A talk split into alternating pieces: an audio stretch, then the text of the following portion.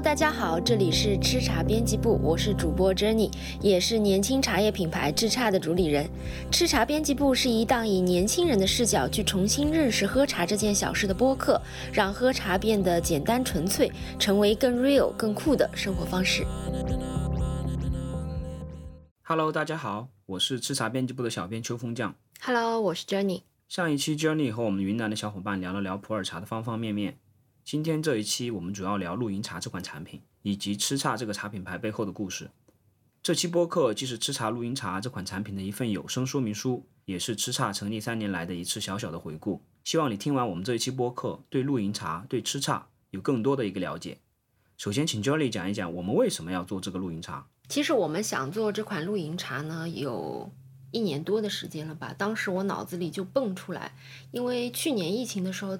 大家都关在家里，没有办法出去旅游嘛。那那个时候露营就兴起了，很多人就是出去露营的时候都会喝饮料啊，喝咖啡呀。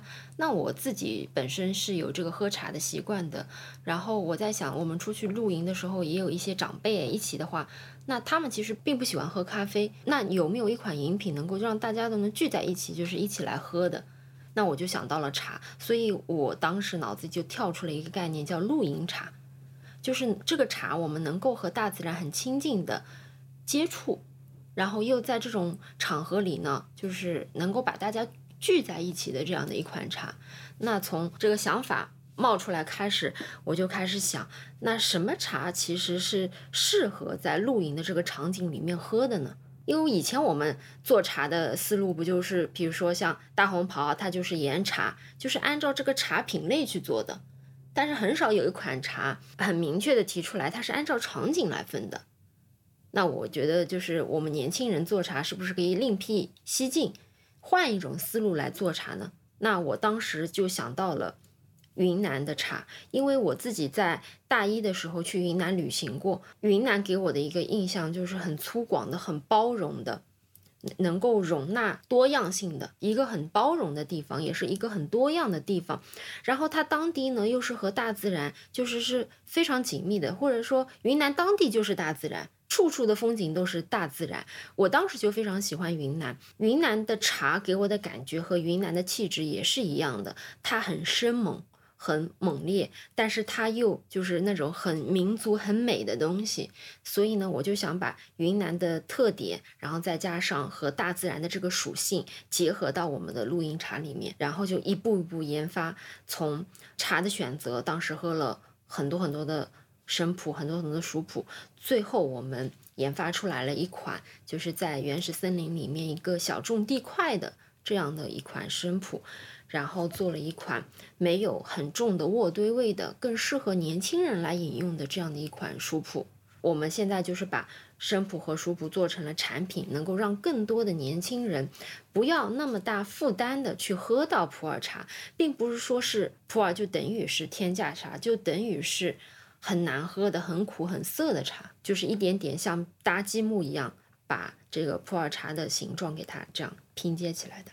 所以说是先有了露营茶这个概念之后，对，才去选择了这个茶。对，我是先脑子里蹦出来了这个露营茶的概念，然后我在想什么茶和露营这个场景是最契合的。我觉得就是非云南茶莫属，因为你想，其实比如说像江浙这边的绿茶或者红茶，它带了一种就是有点温婉啊，它其实更柔一点的。但我们在户外更多是粗犷、更山系一点的。那我觉得去云南的气质和露营这个场景是更契合的。我脑海中这个露营的场景，再加上我对这个茶的理解，在很多茶喝下来的感受之后，选了两款可以把我们一下子就带进露营这个场景里面去的。比如说我喝生普的时候，我脑子里蹦出来的场景就是清晨啊，云雾缭绕，我打开这个帐篷的拉链，滋，然后人走出去就是一个非常。新鲜的空气，然后我在这个空气当中，我就开始搭木头烧水。我要去取水的时候，我喝一口茶，这个回甘生津，非常的持久。我走出一百米开外，我的嘴巴里还是分泌出唾液，还是甜津津的。然后我回来开始洗漱啊，开始新的一天，就像早晨的这个雨露一样，非常的清新。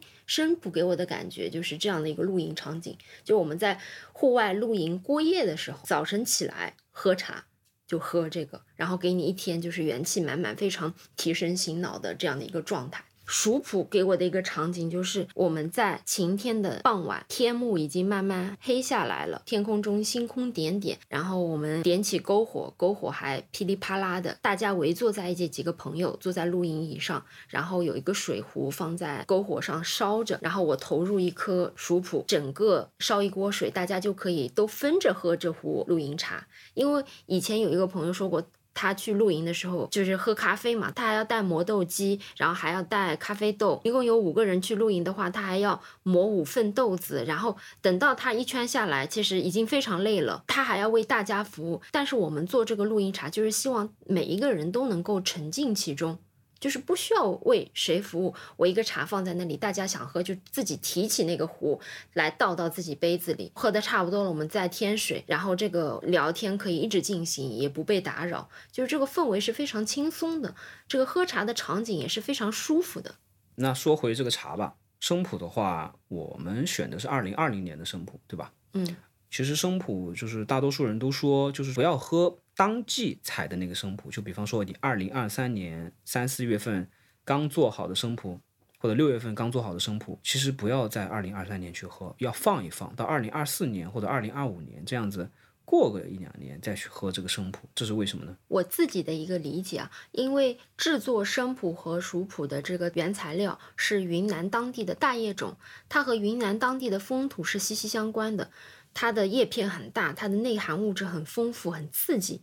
那这个刺激的程度和时间是呈同一曲线下降的，也就是说，随着时间的流逝，它的刺激性会降低。所以我们更推荐大家喝生普的时候，能够尽量不要去喝当年的，就尽量这个生普就不要喝刚产出来的，就是要喝那种稍微放个一两年之后的生普。这样我觉得大多数人的肠胃，嗯，会来说是一个保护的这样的一个。对，其实个人的体质不一样，所以喝到茶的一个体感也是不一样的。但对大多数人而言，更希望喝到的这个茶是比较温和一点的，刺激性没那么强的。所以我们建议你就可以稍微再放一放，经过时间的这个沉淀之后，让它褪去一点青涩啊，我们再来喝这个茶，能够以一种很舒服的方式喝到、享受到。然后说一下这个熟普吧，这个熟普其实在工艺上面来讲啊，它其实就是那种生茶。经过那个渥堆，对吧？渥堆发酵之后，有那个微生物的那种物质转化过后形成的一个茶品。我们这一款熟普，其实它的口味这些，你介绍一下。熟普它最核心的一个工艺叫做渥堆，其实渥堆就是发酵嘛。啊，渥堆就是等于发酵，是吧？发酵是个大类，渥堆是其中的一个小的工艺。但是它这个渥堆是制作熟茶的核心工艺，那每一家做渥堆的，其实这个手艺都会有点差距。那这就是出来熟普的味道，为什么每一家做出来的这个会不一样？就好比我们电子产品中的这个芯片，苹果有苹果的核心技术，那它做出来的这个芯片就不一样，那电脑的这个运行速度就不一样，就是大家各自的这个核心技术不同，所以出来的效果也是不一样的。所以说我们这个熟普的这个口感。是跟其他家不一样的呗，就是对，因为我们这款熟普用的这个窖池，就是它发酵的这个池子是经过时间沉淀好多好多年养下来的，就是说在这里面养了一群，就像菌种一样。打个比方啊，就像我们四川啊、重庆，家家户户都会有泡菜坛子，那每一家的泡菜坛子里面的味道其实都是会有差异的。那这个差异的根源就在于里面的菌群不一样，对吧？嗯。就是大家里面养的这个菌群是不一样的，造成了它风味的这些差异。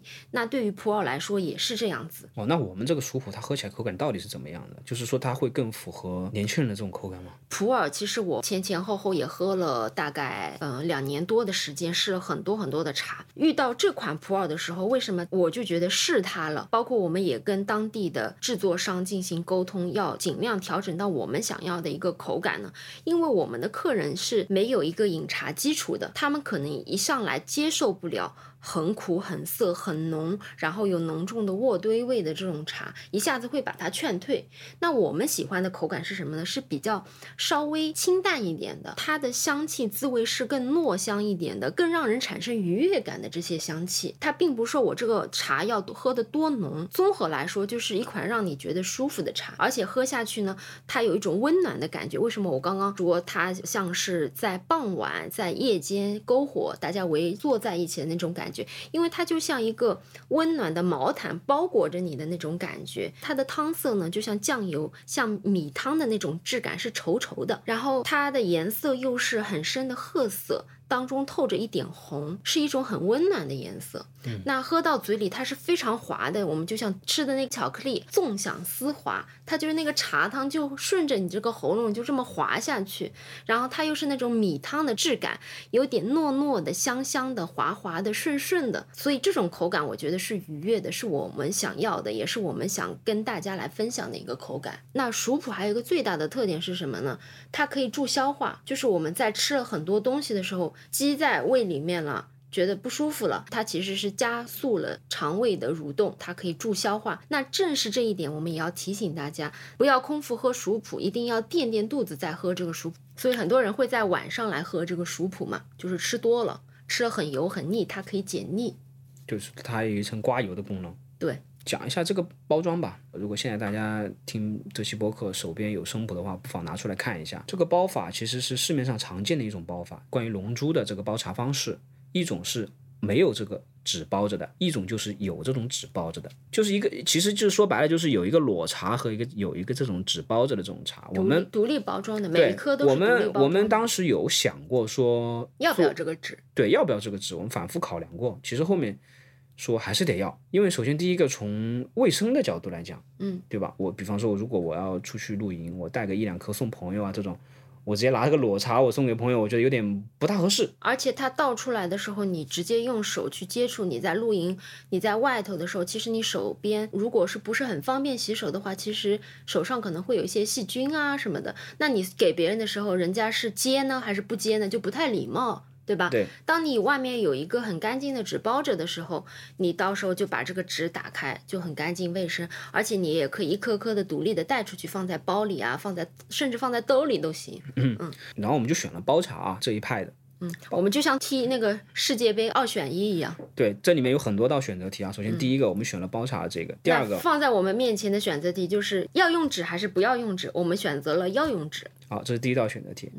第二道选择题就是包茶选的这个纸，这个材质，我们选的是当地的这个傣族的棉纸，傣棉。然后生普呢用的是白色的傣棉，熟普呢用的是黄色的傣棉。生普的这个包茶的方式是跟市面上是一样的，就是它是类似于像一个棒棒糖一样。但是没有那个棒棒糖那根棍儿啊，棉纸上面的图案我们自己重新设计了一下，加了一些我们想要表达的一些话在上面。就如果大家能够拆开可以看一下，嗯，其实市面上绝大多数的普洱的这个龙珠的这个包茶的，它那个包装纸啊，其实都蛮那个，就是用妖艳这个词吧。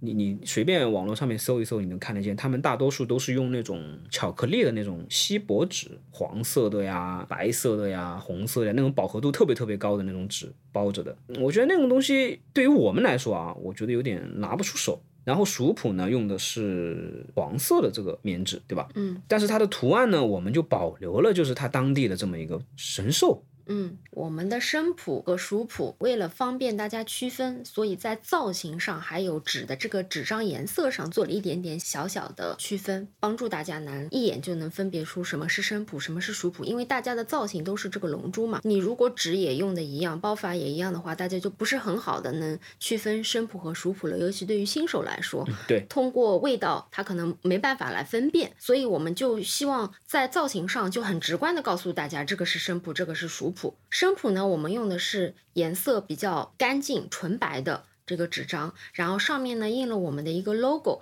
还有一段我写给大家的话，它是一个这样扎起来的一个形式，很可爱的一个小啾啾。那生普其实给我的感觉就更现代。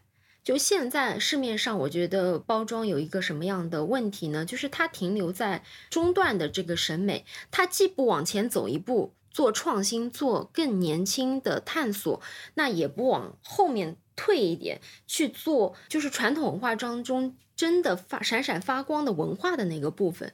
就是停留在中间了，这个呢又不是我们年轻人的审美，那我就在想，能不能做一款茶，让大家能够觉得哇，传统的民族的这个东西好酷，又可以让他看到原来中国茶叶有现代的样子。所以，我们生普呢就做了就是比较现代的这样的一个气质，熟普呢我们做的就是比较民族的、比较 local 的这样的一个气质，然后有一个碰撞，因为我觉得茶叶。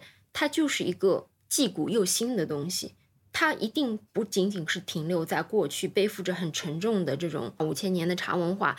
那它也不是说和其他的像咖啡呀或者像酒一样，一定完全的就西化了。所以它既要保留它根上面的东西，又要在合适的地方进行创新。所以我们当时就设计出来了，把这个熟普做了一个云南当地一个图腾一个图案。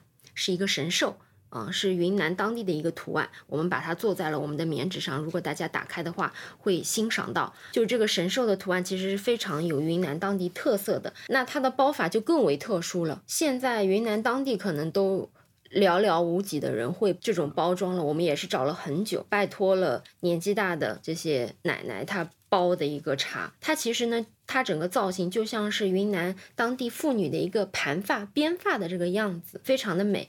因为我们觉得，就是应该把民族的美的部分遗留下来，这种岁月长河当中像璀璨的珍珠一样，把它传承下去。但是这个东西，我觉得真的是很酷的，一点都不输国外的什么那种图案的，就是这是取之不尽的一个宝库。那我们就从当中截取了一个素材来放在了我们的包装上面。大家拿到我们这个龙珠的时候。后打开也会有一个仪式感，既欣赏了云南当地的这样的一个盘头发的一个方式，这张纸它也可以作为一个纪念，夹在书当中啊，或者是把它挂起来啊，都很好看，也可以作为一个装饰品。那我们这个纸张它也不会浪费。说到蜀普的这个图案啊。其实你应该说那句最黄金的那一个，我们的观点就是我们认为民族的才是世界的。对，因为我们为什么会做云南茶呢？云南其实和我们的物理距离已经比较远了，然后在古代的时候呢。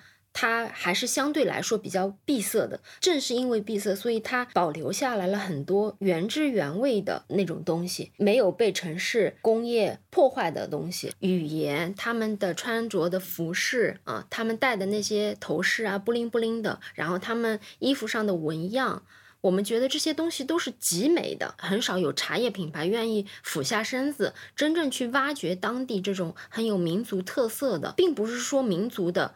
或者说是古的东西，就一定是土的，它也是可以非常洋气的。就像喝茶这件事情，你想想啊，觉得很老气，但是喝茶也是可以很酷的。我们就是想创造一种新的生活方式，让喝茶变得更酷。所以，我们做这款茶呢，也是有点就是不甘心啊，不甘心就是普洱只有一种样子，就是天价茶，就是一块茶饼三百七十五克这样子，然后大家听到普洱茶就躲得远远的。就觉得哎呀，我这个东西水太深了，我不要碰。那其实普洱的世界是很美妙的。你如果一直在被外界这种 PUA，不想去喝普洱茶了，其实你就切断了和普洱茶的这个联系，那你也切断了一种可能性，说你进入到普洱茶的这个美妙的世界里。所以我们想通过我们自己的努力，让大家放下一些成见和刻板印象，能够更躬身的去接触到普洱茶。其实我们的价格也非常的平易近人，生普的价格也不贵，就十来块钱，但它可以喝十几泡，平均我们一杯茶。才一块多，这个价格我相信是绝大多数人都能够承受的一个价格。那熟普呢，它的价格相对来说会比生普会更高一点点，因为它的工艺会更复杂。我们要做的茶是喝到嘴里的茶。就我们一颗生普的价格不到一杯美式的钱，我们熟普的价格也就是一杯拿铁的价格，但是它可以喝十几次。其实这个门槛是相对来说很低了。嗯，对，这个是。我们通过包装、通过价格、通过品质，能够让大家离普洱茶更近一点，愿意去尝试，把这个尝试的门槛尽可能的降低，这是我们所做的一点努力。我们说回露营茶本身吧。嗯，其实我们这款露营茶有一个名字的，对吧？嗯，我取了一个名字叫 Unfinished 未完成式。当初我们做这款露营茶，其实我们想做的是一个纯白的罐子，就是说你带去户外的时候，你可能会沾染上一些泥土啊，会有一些污渍啊，罐子本身可能会有碰撞啊。正是因为这个过程。每个人的经历不一样，生活的痕迹不一样，所以每个罐子都是独一无二的。我们想把这个罐子变成一张画布，把你整个的生活痕迹给它保留下来，就像把它给拓下来一样。后面啊，我们打样出来发现，整个白色可能还是不太有利于区分。我们很直观的告诉大家这个茶的品类啊，去区分嘛。所以我们后来还是做了一点颜色，但大多数的面积还是以纯白为主。就像我们穿牛仔裤一样，一个牛仔裤。会越养越好看。那我们也希望我们的茶是历久弥新的，是隽永的，不是说是真的快消品，能够陪伴大家很久的。那我们的包装选的也是很耐用的一个包装，非常的环保，能够无数次的重复利用，重复利用。这个罐子，它用的这个外面这个纸，其实是你选的专门的那个手揉纸。嗯，它是一款艺术纸。手揉纸，我其实在家里面的书的腰封上面有看过这种纸，其他我再也从来都没见过这种纸。嗯，它不是特别的常见，因为我们想突出的一个它的整个的质感嘛。然后手揉纸它也是比较粗犷的，它并不是一个非常光滑的一个平面一样的，它是有就像手揉搓之后很褶皱的那个质感。嗯，一个是它摸上去它有岁月的那种痕迹，第二个呢，它的质感也非常的和露营和户外的这个气质对很搭，很符合。嗯，呃，我觉得。我们要的东西不是一个完美无缺的，不是一个光滑的、无瑕的一个东西。我们要的是经过时间沉淀下来，真正的好的、值得反复回味的，就像茶有回甘一样。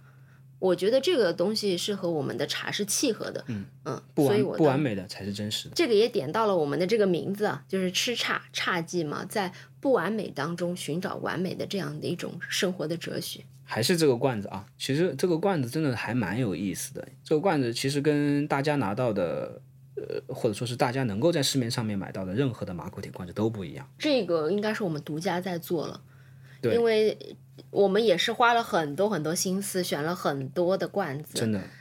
它高度可能高一点，嗯，然后宽度可能宽一点或者窄一点，它的气质完全就不一样。这个罐子本身啊，我觉得是一个非常棒的一个罐子，真的到现在我就特别喜欢。这个罐子，我觉得不论是女生还是男生，手握着它，这个手感都是很舒服。我觉得很有安全感，你知道吧？嗯，因为我们都试了很多个不同的人来握这个罐子。一开始是我们打样的那种罐子，它其实是开盖的方式是那种旋钮式的，转的，旋转。对，像矿泉水瓶子一样，它是转的。但后来我们找到了这个罐子，它是按压式的。然后这个按压式它有一个很厉害的一个点是什么呢？即使里面放汽油你蒸发的，它你这个盖子盖下去它都不会，因为它这个密密封性已经就是到那个可以装汽油的那个等级了。嗯，它这个应该是我们所有工艺里面等级最高的一个。最高的马口铁的材质是来自上海宝钢的。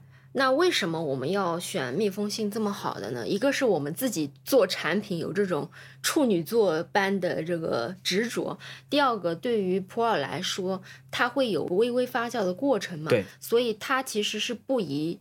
过分的暴露在空气当中，我们也没有选用就是咖啡的那种方式。其实因为咖啡豆的发酵和茶还是有所区别的。我们茶其实普洱，尤其是普洱放在罐子里，想要的是一个尽量是一个绝对密封的状态。密封性越高，那肯定是越好的。而且普洱只要存放得当，它是一直能够保存下去的。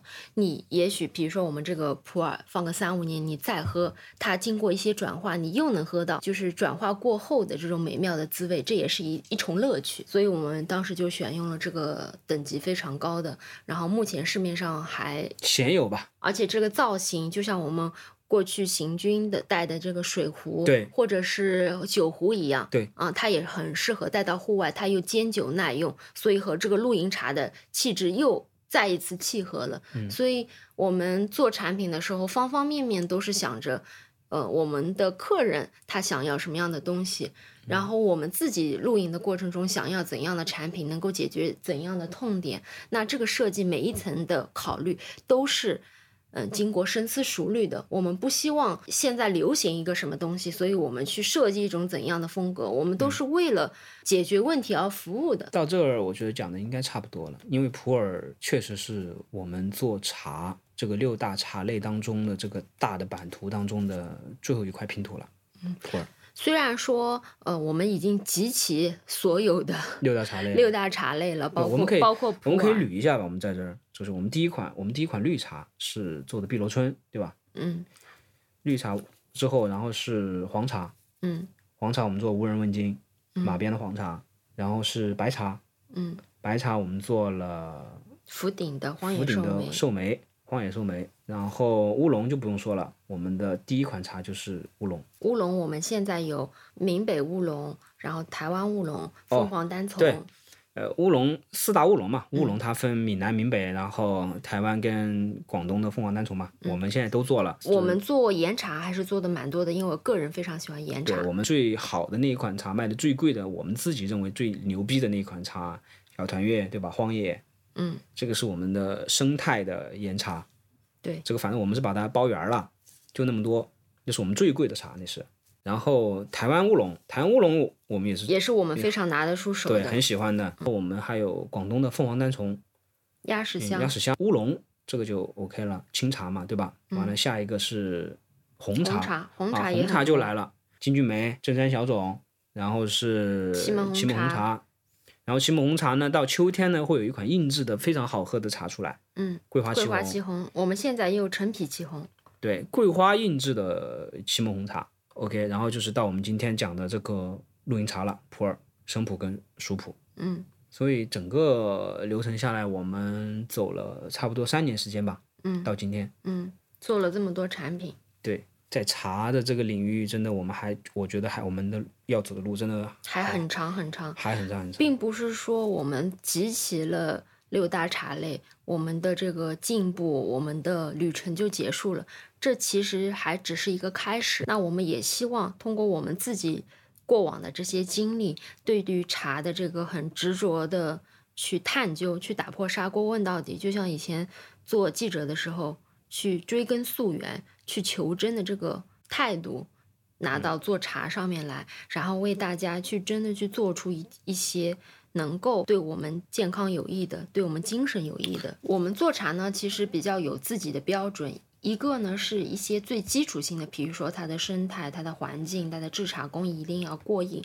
除此之外呢，这款茶好不好，原料怎么样，它价格怎么样，这些其实都是外界赋予它的一些标签。我们要做的这些茶，完全就是通过我们自己有没有被它打动。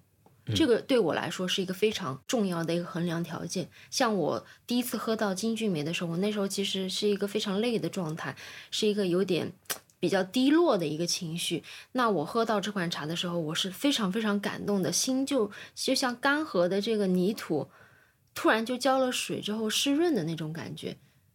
我有被这款茶打动，有这种感动在里面的。所以我们出的每一款茶。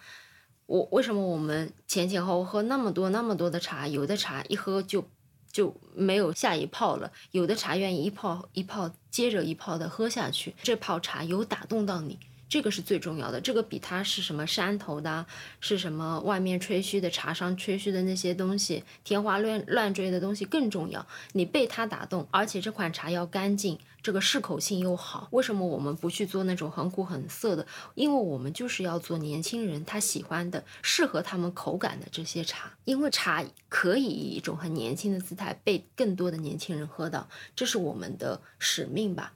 就是中年或者是老年的市场，其实有很多人都在做了。呃，我们旁边也有街边的茶叶店。其实我们跟他们相比，我们的优势就在于，一个是我们对于茶有这种很澄澈的这种心态吧，我们没有过多的这个杯子里没有装太多的这个杂质，嗯，相对来说是一个比较纯粹的一个心态去做茶的。那聊到这里呢，这一期的吃茶编辑部也接近尾声了。大家可以在我们 show notes 里面找到主理人 Journey。那我们也为大家准备了好茶和非常 nice 的社群，我们一起吃茶听播客。我们下期再见。拜拜拜 Is it cruel or kind not to speak my mind and to lie to you rather than hurt you? Well, I'll confess of my sins after several large gins, but still I'll hide from you. Hide what's inside from you, and the alarm bells ring when you say your heart still sings when you're with me. Oh, won't you please forgive me? I no longer hear the music. Oh no. And all the memories of the pubs and the clubs and the drugs and the tubs we shared together stay with me forever.